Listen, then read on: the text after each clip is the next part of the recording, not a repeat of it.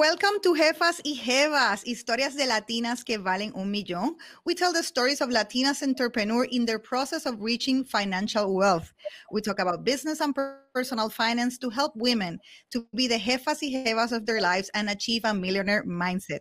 Our blog and podcast will help you connect with a network of Latinas founders in growing and accelerating stages or financial experts who share the knowledge in order to promote wealth independence, and gender equality.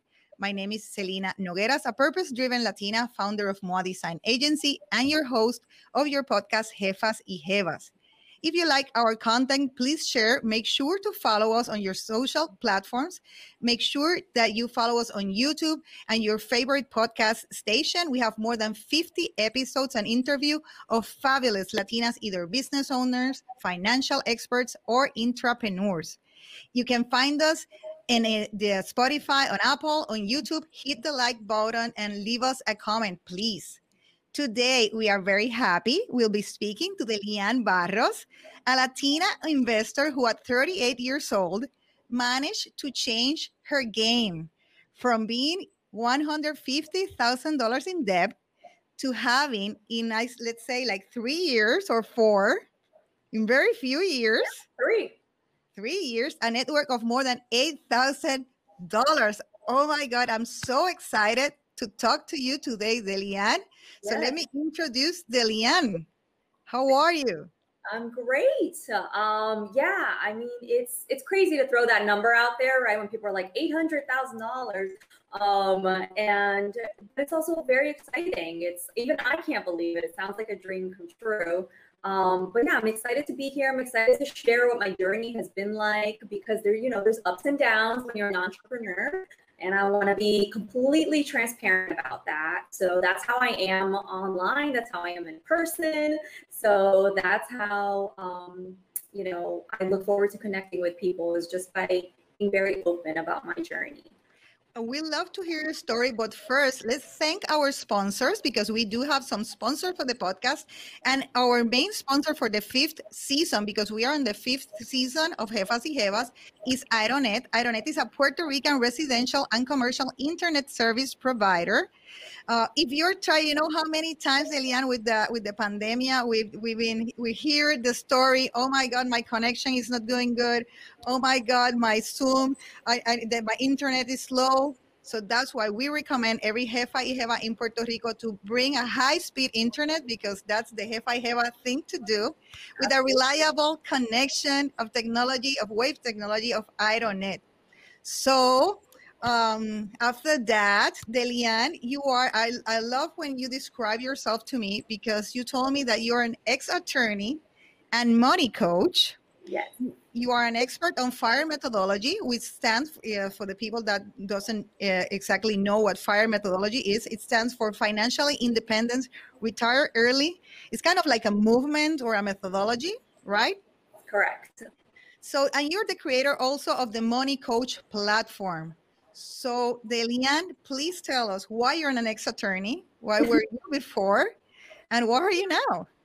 Yeah, so um, you know, I was I've always been a big believer of like the American dream. You know, as an immigrant, I was born in Brazil. I moved to the United States to like build this dream life, to do better than my parents did, you know, because they struggled so much. So I put myself through law school. I did, I did, I checked all the boxes, right? I was a good student. I got into law school.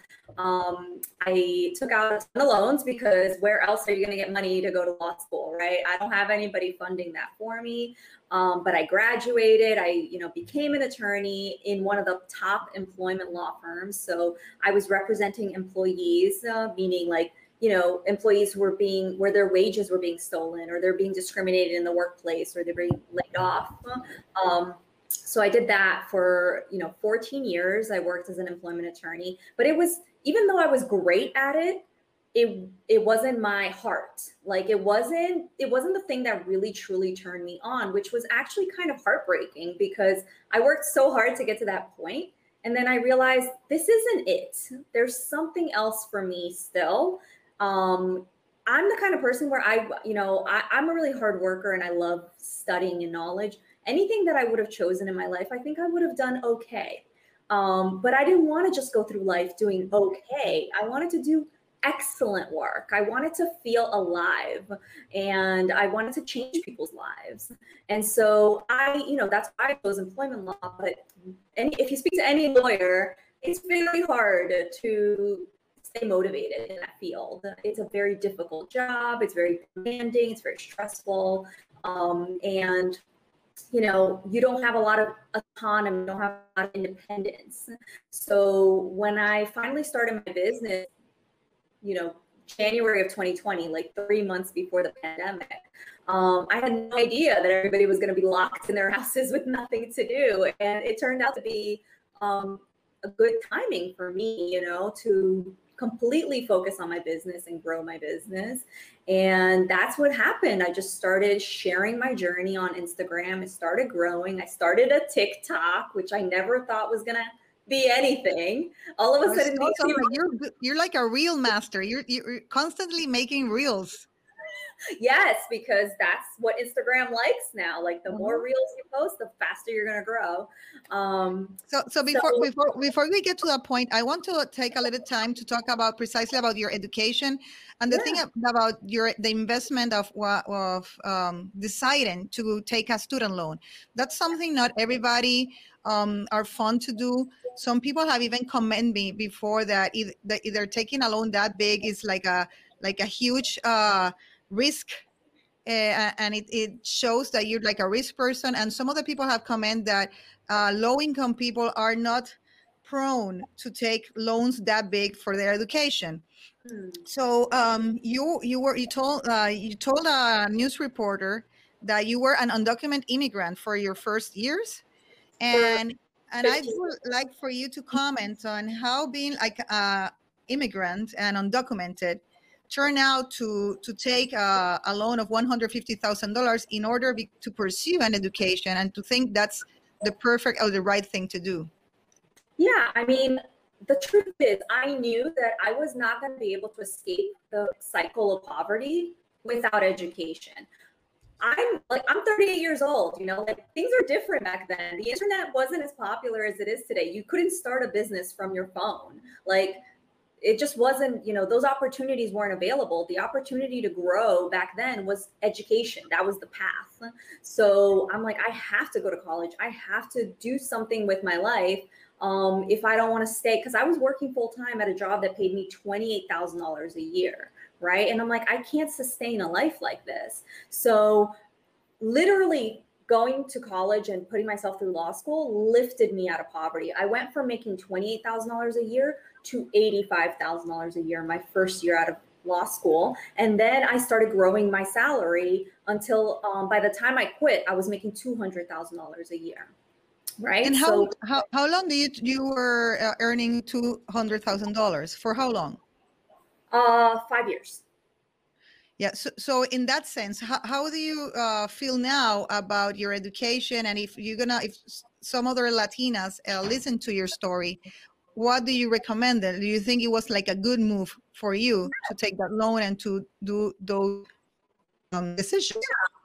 I mean, for me, it was, I was very intentional with my education. I was like, I want an education that's going to be very practical, that's going to be get me a job, right? Which I think some people may sometimes may lose sight of. Um, sometimes, you know, you get to college, you want to have fun, you want to pick things that are interesting, and you forget that, like, oh shit, I'm here to like get a job. like I need to get a job when when I'm done. So I was very practical and I was like, I, I am going to go to law school. I know that I will be able to get a job as a lawyer at the end. So it worked out for me. But I know even for some people who do pick practical um, majors, they still struggle, right, to find mm-hmm. work after college. There's no guarantee that just because you go to college, um, that you're going to be able to get a job. Like people are starting to see that now, right? Which is why we have so many entrepreneurs because the traditional route didn't work for them. So they're like, hey, this American dream that you guys are telling me did not work. I did all the, I checked all the boxes and it did not work for me. And so now they have the um, the business, which um, so yeah, when you're deciding whether or not you're going to go to college, you really do have to weigh like the pros and cons and realize that getting a job in America is very competitive. It's very very hard. What I did with my salary is uncommon Like it is not the I don't want to sit here and tell people, "Hey, just do what I did. I did it. Why can't you do it too?" That's not I don't believe that. I think that it's really difficult what I did. Um, it's possible, but it's very difficult. So before uh, start uh, knowing a little bit deeper into fire methodology, I want to know when was the first time you you were uh, either acquainted or worried about your finances, your personal finances, because as Latinas. Uh, I don't like we don't teach that on we we don't have that education in homes usually and either in schools. Like they don't teach us what to do with the money. Usually like the money conversation is a men's conversation. And mm-hmm. and it was about the same time that you figure fire methodology that you start learning it or you start worrying because some other circumstances so there are two things that my parents taught me was hey we're in america you need to have good credit and you need to get an education those are the two that that was my money lesson and i'm like okay so i did those two things i had perfect credit my entire life and I got an education, but that was it. And I saw my parents save money, right? Um, but we, you know, my parents lived paycheck to paycheck. But the little bit that they would save, they would spend on us. They would spend on our family, right? So I saw how much they struggled. I didn't want to struggle. I was terrified of struggling and ending up like broke or homeless. I literally like was scared every day that I would be homeless. So I mm-hmm. hoarded my money. I would save all my money. As soon as I made money, I went and I put it in a savings account. So um that I never had a problem saving money. My problem was growing my wealth because guess what? You can't grow wealth in a savings account, right? Like it just sits exactly. there, it doesn't do anything. So I, w- I was frustrated because I was like, I tried to buy property in New York City, which is very competitive, and it didn't work. And I was like, what else am I going to do to grow this money? And that's when um, I discovered the financial independence movement. And I was like, oh my God, you can invest in the stock market and grow your money and retire early. How come nobody ever told me uh-huh. this? Crazy. And that completely changed my entire life. So, okay, so now let's talk about a little bit about the FIRE methodology. Uh, how do you discover it? And let's explain people what exactly is. Yeah, so FIRE, like you said before, um, Selena, it's financial independence, retire early, but I like to say financial independence, relax early because I think when people hear the word that. retire, right? Like when they hear the word retire, they're like, what? Retirement home, right? They think of like something boring, like your oh, I, your life is over, you don't have anything else to offer society. And I'm like, that's not what it is. It's becoming so financially independent that every decision that you make from that day on it's yours. It's a hundred percent. You're choosing to do those things. If you, you decide can, to hmm? you can choose to do a doctorate degree. You can choose to to work in whatever you want. You can choose to write a book. You can choose whatever. Exactly. You want to go work in an ice cream shop and or a library or a museum. You know, you want to do. You get to choose things because of your heart and not because of your pocket, right? Like, oh my God, I have to get this job because I need to make X, Y, and Z amount of money you don't have to make those kind of decisions anymore. All the decisions that you make now, it's because of what you want to do. There's a big difference between going to work because you have to and going to work because you chose to, right? Two different feelings. That's what financial independence is for me. And also, like, you know, as Latinas, Latinos, we do not, um, we're very hard workers. God, we work so hard. We break our backs guys, it doesn't have to be this difficult. I promise. Like life can get easier. And with investing, that's what it is. It helps you to kind of like slow things down, take a breather. You're like, oh my God, maybe one day I can stop working, or maybe you can work less hours. What if you go working from instead of 50 hours a week, you can work 25 hours a week? Wouldn't that be nice? Right? So, so I think you convince everybody that just listen to you, you convince them, but they're going to ask, how do I do it? Because it's not just investing. Sure. The first step is savings, and it's a really hard work in saving. Yes. So, so how do you do it? And the first thing is doing the math of with what I want to get retired. Like, what amount of money do I need when I'm gonna retire? Yes. So, how was that number for you? Can you tell us like the equation and uh, what was that number for you? Absolutely. So you're talking about the fire formula, the 4% rule, which is you take your annual expenses that you think you need to live off of, and you're going to include everything. You're going to include like your rent and your food and your groceries but you also you're also going to include other things like what kind of lifestyle do you want? How many times a year do you want to travel? Um, you know any other items that you want you include that in your annual expenses and you multiply that by 25 and that's what's called your fire number as soon as you have that amount in the bank you are financially independent. So let's say you want $60,000 a year. You're like, I want to live off of $60,000 a year free and clear, you know, I don't want to worry about my anything else. That means that you need at least one and a half million dollars in your investment accounts in order to be financially independent. And now everybody's like, what? One and a half million dollars? Where am I going to get that money? You're not, you're not going to get the money. Like you're not going to have to make that money. What you have to do is take the money that you're making already start saving it, investing it, and letting the stock market grow it for you. Now, this stuff takes time. I don't exactly. want to pretend that this is like you put your money in tomorrow and then next week pops out at one and a half million. No, okay. It takes like decades, but this is mm-hmm. time that's going to pass anyway. So you're just putting money in there that's like, that's it's your it's like you're paying yourself for your future self right um so that's the fire formula again it's um it's a guideline. It's not a rule, right? That number is going to change depending on how old you are, depending on how the stock market moves. Mm-hmm. Um, but it's something that people should be aware of because it's it's it can be life changing for a lot of people. So, in terms of, of your specific case and the numbers that you work, uh, what mm-hmm. was your number and how long it took you? Like, what was your goal to separate? Um, how how often you do it? You separate. You took money from it every week, uh, once yeah. in a month, every quarter. How much money you right. put into the equation? How what was the percentage of your sure. savings in order to get to your goal? Yeah, and I think like the percentage that you save is going to depend on your salary, but also it's going to depend on how quickly you get to your financial independence number, right? So the first thing you got to do is find out what your financial independence number is, and then you got to find out, well, how fast do I want to get to it? So mine is one and a half million right? And when I first sat down and ran all my numbers, I was like, okay, if I start saving X amount from each paycheck, this is when I was working full time as an attorney. I'm like, okay, if I put this much money in my 401k and I put this much money in my brokerage, I'm going to hit my financial independence number in eight years. That means I'll, I'll be 45 years old. So I ran all my numbers and that's what it was 45 years old, I can retire. Fantastic.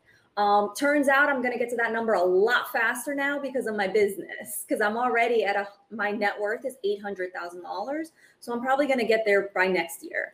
Um, but that's because of my business. But if I had stayed at my full time job, it was going to take another seven years, which is still not bad, right? Um, so again, everybody's timeline is going to be different. And I started investing in 2011 in my 401k, a nice little boring 401k. yeah right? Like it wasn't anything exciting. I wasn't doing anything crazy. But that 401k alone that I've had for 10 years is $300,000. So start there.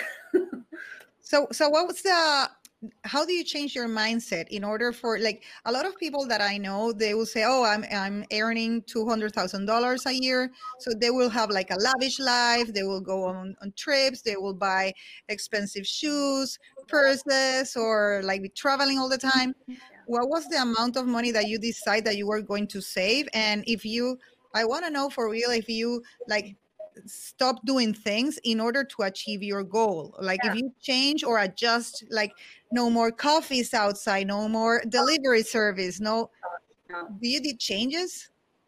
Yeah i mean my the thing is i've always been a very focused person when it comes to my spending because I'm, I'm a very simple person i don't care about luxury clothing i don't care about luxury items the only i've always known the things that turn me on and the things that turn me on are travel and leggings. I don't know why. I love leggings. So I work out a lot. I used to be a spinning instructor too. So whenever I see leggings, I'm like, I must buy. So these are my top two things that like turn me on. So I, instead of telling myself, hey, you're going to have to cut all of those things, I spend more money on the things I love and I spend less money on the crap I don't like. I'm like, why am I spending money on crap I don't need on Amazon or wherever? I'm like, I'm throwing money away on stuff that I don't really care about. Let's go spend more money on the stuff I like. And then you're going to feel so fulfilled. you're not going to need to spend money on crappy things, right? So it's almost like a diet, you know, instead of like, oh, I'm not going to eat burgers or chocolate or any of that stuff. I'm like, just eat healthier things. You're going to feel full all the time. You're not going to be craving all that junk food all the time. That's how spending is. So, my advice to everybody is to sit down and be like, what really makes me happy? When I spend money on X, it like makes me feel alive, right? And then focus spending money on that and cut costs on everything else. So when was the time that you uh, learned about the fire methodology and you decide that you had to change your life, that, that this was life changing for you? How was that process or what happened to you? Yeah, it was recent. Um, I think my, my, my journey is similar to a lot of people. I found the debt free community first, right? Because I wanted to pay off my student loans. I had $150,000 of student loans. Um, and I'm like, I need to get, for me to become financially independent, I also have to get rid of debt, right? But I'm a big believer in paying off debt while investing. So I wanted to do both. So I um, found the debt free community, which is like another community on Instagram. And through the debt free community, I was like, oh, there's some people in here talking about this financial independence stuff. What is that? And then that was like, oh, this is my group. I'm all about you guys so then I started le- learning about that, reading the books, reading the blogs. Um, I became completely obsessive like overnight. Um, I just needed to know everything about it. And this was in October, in September, October of 2019 when it started.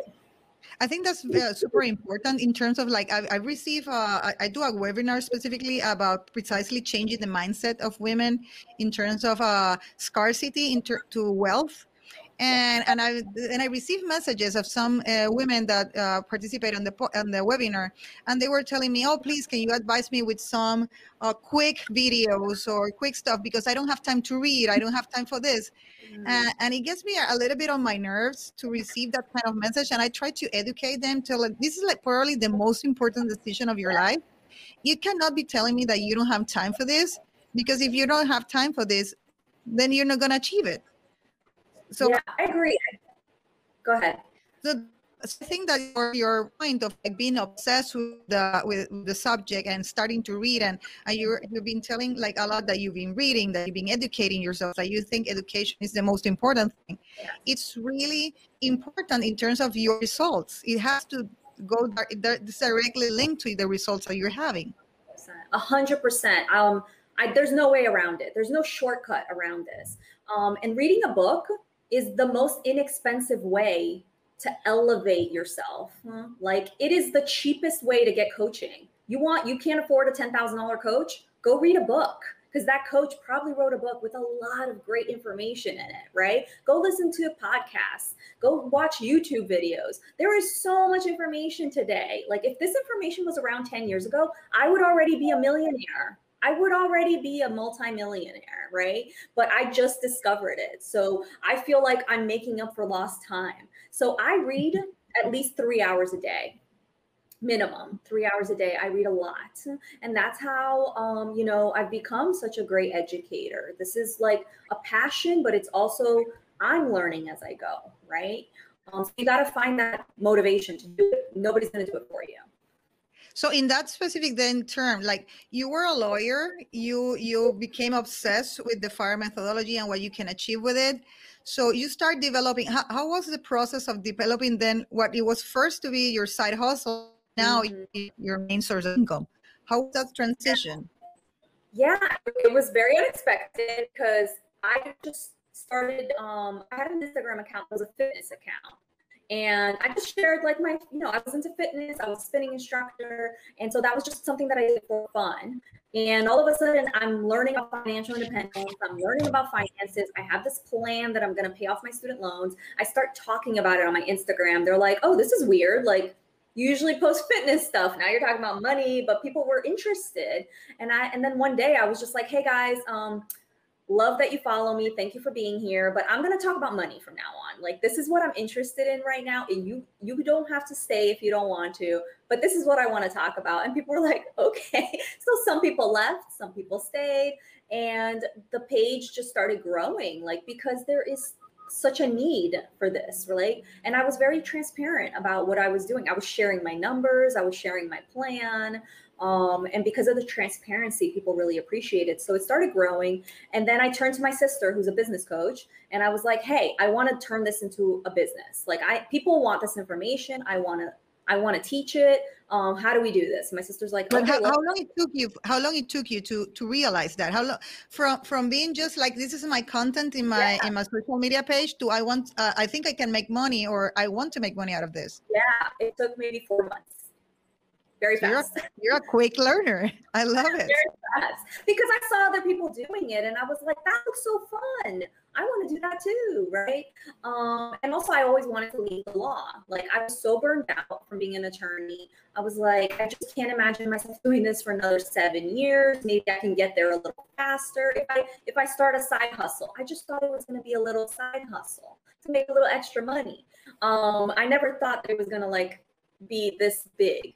But so my sister's like, yeah, absolutely, let's go. So she started coaching me from day one. It started growing, it started growing. I launched my course now, Slay the Stock Market. I launched that in September 2020. Um, and we're about to hit 2,000 students um, in the course. So that course um, has generated almost a million dollars for me already right in revenue when, when you when you start i want to talk about a little bit about that obviously but when you uh, decide to quit your uh, because some people are very afraid of the movement. Maybe they are in a business that is producing or either a business or employment that is producing money. And, mm-hmm. and when, when you decide to do the leap to go full time uh, to do that what was your thought process or or how much money the other uh, the side hustle was doing you in order for you to say i'm gonna do it or it was just a passion like something that you felt inside yeah i, I was you know i'm very risk averse obviously that's why i'm an attorney because we assess risk um, so I was only going to leave my $200,000 a year job that was going to get me financial independence in seven years, right? Like to me, I wasn't thinking about the $200,000. I was thinking like, ooh, this is going to get me financial independence. Um, so I'm only going to leave this if it's for something better that's going to get me to financial independence faster. So that was the the thinking. I'm like, if this side hustle gets me to financial independence faster, I will quit my job and do that.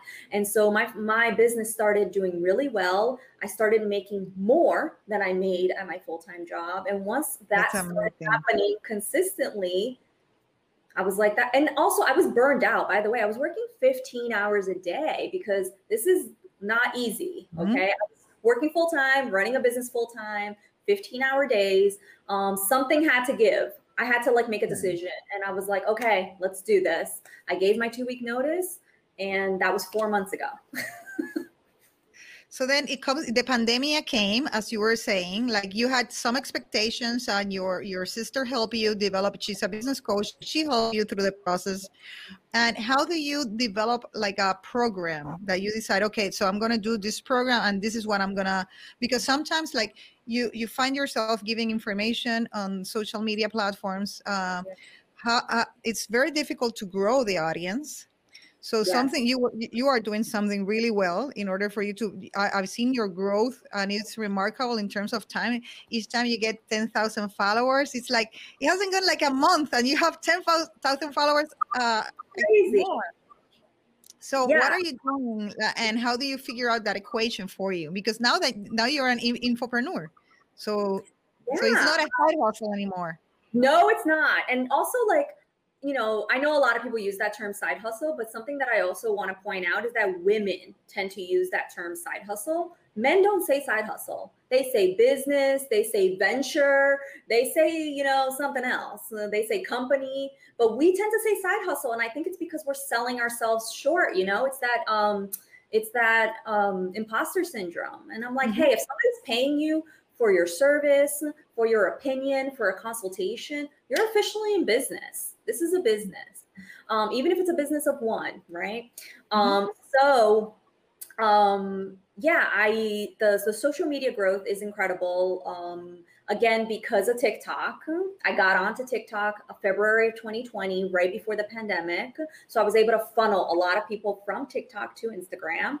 Also, now Instagram is trying to compete with TikTok. TikTok. They want to take people away. So that means what? That they are pushing. Yes reels so if you're not using reels you're losing you're losing a very unique time right now on instagram where they're allowing organic growth right that's not going to be around forever um, so I'm taking advantage of all these things. Every time I see Instagram is, you know, pushing something, I'm like, let's go, let's make more of that. So who produced your content? You, you do produce your content or you have some, you're, you're, you're, you, you do it, you produce it, conceptualize it. Everything. I do mm-hmm. everything from beginning to end. I write my, my, I write my captions. I'm in the DMs answering people. I'm in the comments. I'm in there, you know, like this is how I get my inspiration for my content by interacting with my audience. If you disconnect yourself too much from your audience, how are you going to speak to them, right? You have to listen to what they are saying. What are they struggling with? And the number one most powerful thing that you can have as an entrepreneur, as a business owner, is empathy. If you're not coming from a place of empathy, you don't deserve a platform you need to be empathetic to people's struggles. Like it is not fair for you to try to sit on a high horse and say, I did it, so you can too. That's not fair, right? Everybody's situation is very different. A lot of people are struggling, and you have to acknowledge that struggle, especially Latinos. Like we are struggling still, right? We're we're falling mm-hmm. behind with investing, um, with the wage gap, with discrimination. There, we have so many barriers, right? we have to acknowledge that. Um, but I also want to open doors for us as well. So I want to acknowledge what's going on, but I also want to empower people and inspire them to work past it. Now that you said uh, that about Latinos, uh, do you think your followers are Latino, are women, or what's your, your audience? Yeah, my demographic is 80% women. I do have some men. I'm not anti men. Some people are like, "Oh, is your program for men?" I'm like, "Yes, it's for everybody." um, it's just you know, as a woman, you tend to attract other women. Um, I do attract a lot of Latinas, um, and but I have I have people of all races uh, in my group for sure. Okay, so let's talk about the investing okay, because we, we talk about fire methodology. Obviously, yes. you save an amount of money and you invest it. So I want to know your do's and don'ts about investment in terms of stock? Do you are you the type of person first i want to know if you have like diversified assets or if you're more into the stock market? How's your profile right now? I'm the laziest most passive investor okay? I am very busy. I am very busy living my life living my life number one uh, running my business and I do not have time to be looking at stock charts all day, every day. That is not my passion. As much as I love learning about money, I don't want to be reading um, financial reports all day Amen. about different companies. That's not interesting to me, right? So I am a very lazy investor. So what do I do? I buy index funds and ETFs. Mm-hmm. Period. The end. I own, I own the entire stock market. I do own a handful of individual stocks, but I don't like it. They make me nervous and I don't like it. Um, Are you into crypto? Into crypto. Hmm. Two and a half percent of my portfolio is into crypto, and I question that decision every day. I'm like, I don't know why I did this. Um, but I am so comfortable with my index fund portfolio that is 85% in index funds. I'm so comfortable with that. Even if the market were to drop 20 to 30% tomorrow, I still feel like I made the right decision and, and things are going to recover and grow over time. That's the kind of investor that I am, and it lets me sleep at night. In terms of specifically index funds, um, I heard that you uh, explain that you prefer to do in, in index funds, uh, invest like a, a, large lump sum of money instead of cost average investing. Something that you can elaborate a little bit? Sure. So I personally do lump sum investing because they're Vanguard. If you Vanguard is a very famous broker. If you if you're not aware, and they did a study that did dollar cost averaging versus lump sum investing which one is better and at the end of the day lump sum investing wins because the faster the the sooner you get your money in the market the, the longer it's working so it's a better option. Um, but dollar cost average is better for people psychologically because people get very nervous, like throwing thousands of dollars into the market. Not everybody mm-hmm. has the stomach to do that. Exactly. So when I tell people, I explain the differences and then I say, do what works for you. There's no really, at the end of the day, if you're already investing, you're already winning. You're already ahead.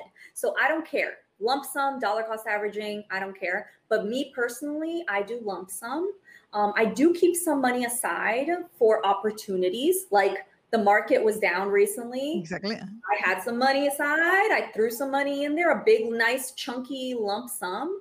Um, but I don't keep like a, you know, I, I try not to keep too much money in cash. My cash has a purpose.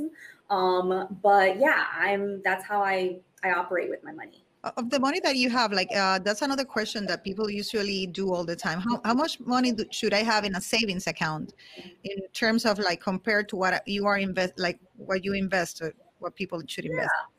So the, you know, the average answer is you should have two to three months emergency fund, right? If God forbid something happens, you can cover some emergencies in the short term. But if you're in an industry, let's say you're very high level and it would take you six months or nine months to find another job, then your emergency fund should be higher. Also, if you have multiple children, maybe your emergency fund is going to be higher than me. I'm like single, I have no kids, I have a dog, you know, like that's my responsibility. So everybody's emergency fund is going to look different. There are some people where they need a year. They're like, if I don't have at least a year cash saved, I can't be at peace. For me, money is all about having peace. So mm-hmm. do what's right for you, but don't just do something because somebody else is doing it, because you heard of something. Like have a reason why you're doing what you're doing and the, the times have changed like really radically because i think in the last five to eight years like finally like we can do like retail investing. Like we can we don't need a broker in order to make an investment. Like 10 years ago you have to have a broker the broker had to make the call. You don't really see where the money it was how fast they did it. So um how was it for you? Like what platform you use uh when, when you start? Like what do you recommend to people yeah, I use Vanguard. Um, I like Vanguard because they all their funds are owned by the customers. It's the only brokerage that's set up this way, right? Like we are, we own the the funds. So it's um, it's also the lowest expense ratios. You're to keep your fees low. It's also fantastic customer service. I mean, I wish they were paying me to say all this. They do not pay me to. This, this is not sponsored, Vanguard. Sponsor me. Um, but, but you, no, did, you did read the Simple Path to Wealth. Of course, yeah, of course. I've read all. A super fan of Vanguard. Yeah, um, and yeah, Vanguard is just fantastic. So um, for me, what's really important is can I pick up the phone? Can I talk to? Look how old school I am. Remember the phone? If you talk to, if you ask kids like, how do you talk on the phone? They go like this. the younger kids, and we go like this. Um, so I like picking up the phone. I like talking to customer service rep. I get that with Vanguard. Um, you know, they have a great reputation. Their funds are well performing. They have a long, strong history. That's how I choose a broker. I'm finding that a lot of people are choosing brokers because of it's a beautiful app. Oh, the app is so easy to use. Yeah. Oh, it's so pretty. That's not how you pick a broker. that's that's like picking wine because you like the the label on the bottle. That's not mm-hmm. how you guys do it. You got to look at what's inside right?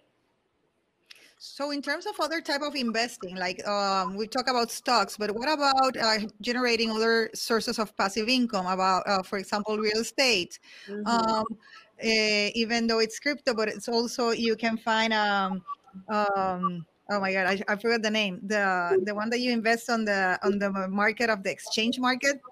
Um, the what? The forex. The forex.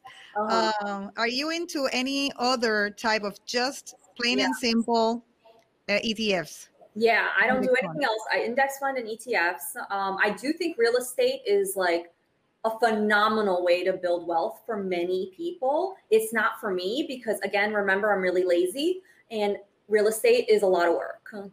It's 100%. It's a lot of work. And you have to love it. You have to like people. You have to want to be a landlord. Um, you have to like managing people. I don't want any of those things. I don't want to be a landlord. I don't want a house hack. Um, I don't want roommates. I don't want any of that stuff. So I don't do real estate. But I am planning to buy real estate, not in America. I will buy it when I move to Portugal. I will do it there, you know, because it's much more affordable. But I rent, and people lose their minds when I say that mm-hmm. I rent. And I'm like, there is a place for renting. Like yeah. as long as it's as long as you can still save and invest money, exactly. you can rent. It's totally fine, right? Like don't buy a house just because you think it's the right thing to do. Like again buy a house because you made a rational decision to buy a house right? and most of the time like the the the property that you live on it's not an investment it's an investment no. it's to produce you money not if you are living it there you go see i say that online and people come for me and i'm like oh my I, god I do rent as well, and I pay like super. Let, let, the landlord not listening to me, but like I pay like a super low rent that I really love and allows me to go to travel. Exactly. That's what I'm saying. It gives you that flexibility, gives you peace of mind. If if there's a water leak, you don't have to worry about it. They're gonna fix it, right? And I, that's how I am. I don't even like owning a car. I didn't have a car for 15 years when I was living in New York. Now I have a car and it's I hate it. I'm like, oh, I have to go change the oil. I have to get it washed. I have to do this. There's all this stuff you have to do with it. I'm like, it's just more work. Yeah. That's completely true. So um, I have a question. Are now that you have a, a net worth of eight hundred thousand dollars, do you still save the same amount of money mm. that you did before, or you change that equation? Like, can you change that equation during the time, or you say like you put yourself like a percentage, and that's the percentage that you always save? Yeah, I mean, I'm still spending pretty much the same amount of money I was when I was working full time. So I haven't like inflated my lifestyle a lot. The one thing that I did, I moved. I, I went from living in a studio apartment. I'm now living in a two bedroom apartment. So I, I feel like I'm living in a mansion. I'm like, oh my God, two bedroom, two bath. Wow. My dog doesn't even know what room to sleep in. So that is the one thing that I treated myself to a nicer apartment. But other than that, my lifestyle has pretty much stayed the same.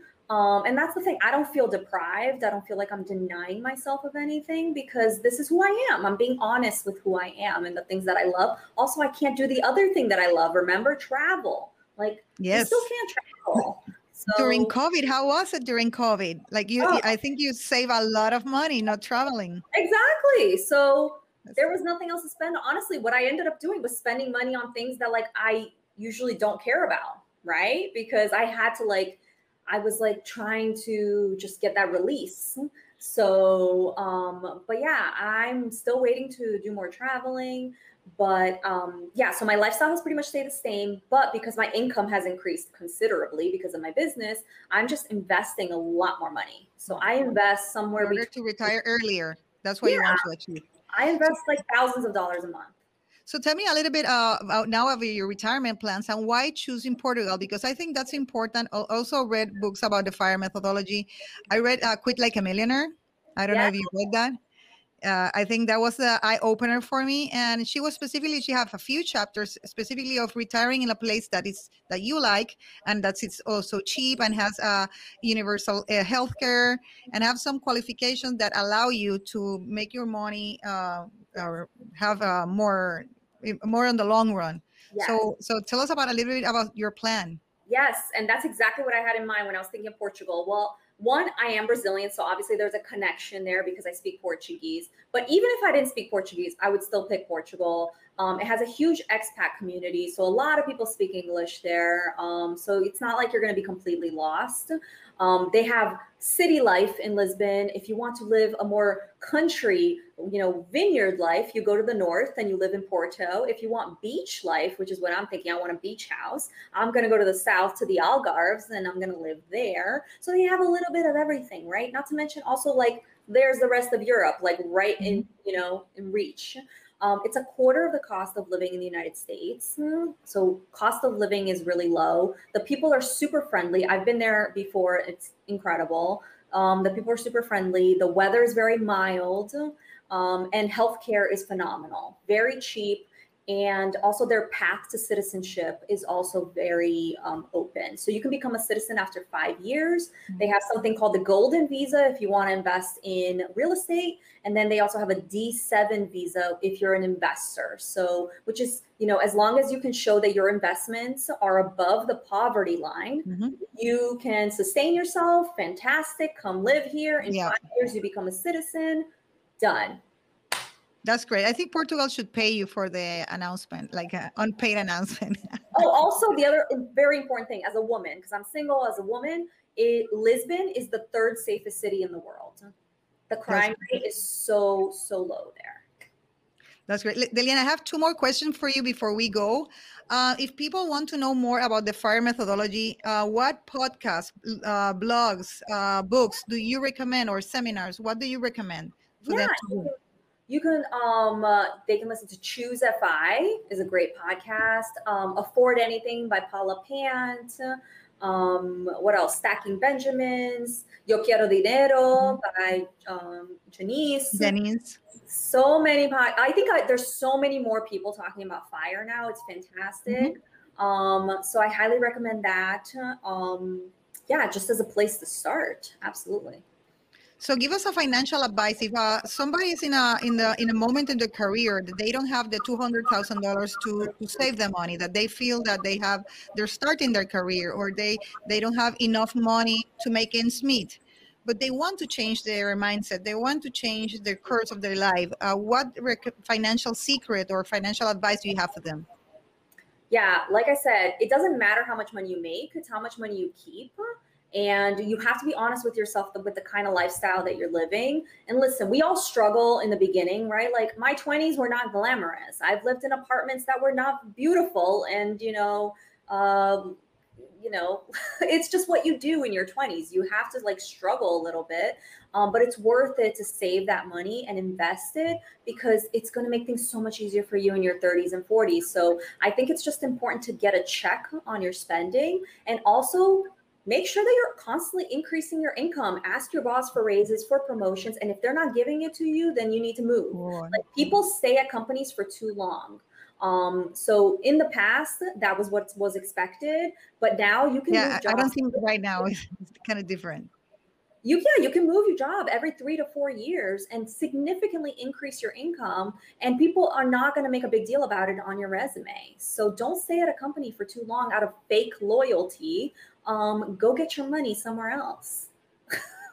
Thank you so much, Delyanne. It's been a pleasure having you here. I think we learned a lot about your journey, about the fire methodology, and you have you have so many quotable things that you told me that I'm so inspired, and I'm really thankful for for you uh, having the time to talk to our audience. Absolutely, thank you for having me, and um, it's been a pleasure. So to all jefas y jevas, remember to follow us in social media. I encourage you to listen to our other episodes and podcasts. We have over 50 episodes of Latina entrepreneurs or Latinas making a million dollars. Remember that in Jefas y Jevas, we tell the stories of women in pursuit of their financial wealth and independence. You can follow us at Jefas y Jevas in Spotify, in Apple, in YouTube, in our blog, and in our social media. Like us and comment us with the hashtag Soy Jefa y Jeva to continue the conversation. Thank you, Delyanne. Y gracias a todas las personas que se sintonizaron. Este es nuestro segundo episodio en inglés. We are thrilled, super excited. Thank you so much, Delyanne. And people, if they want to follow you, uh, which are your handles and where they can find you? Yes, you can find me on Instagram. I live there at Delyanne the Money Coach or on TikTok. Same thing at Delyanne the Money Coach. Thank you very much. Hasta la próxima. Ciao.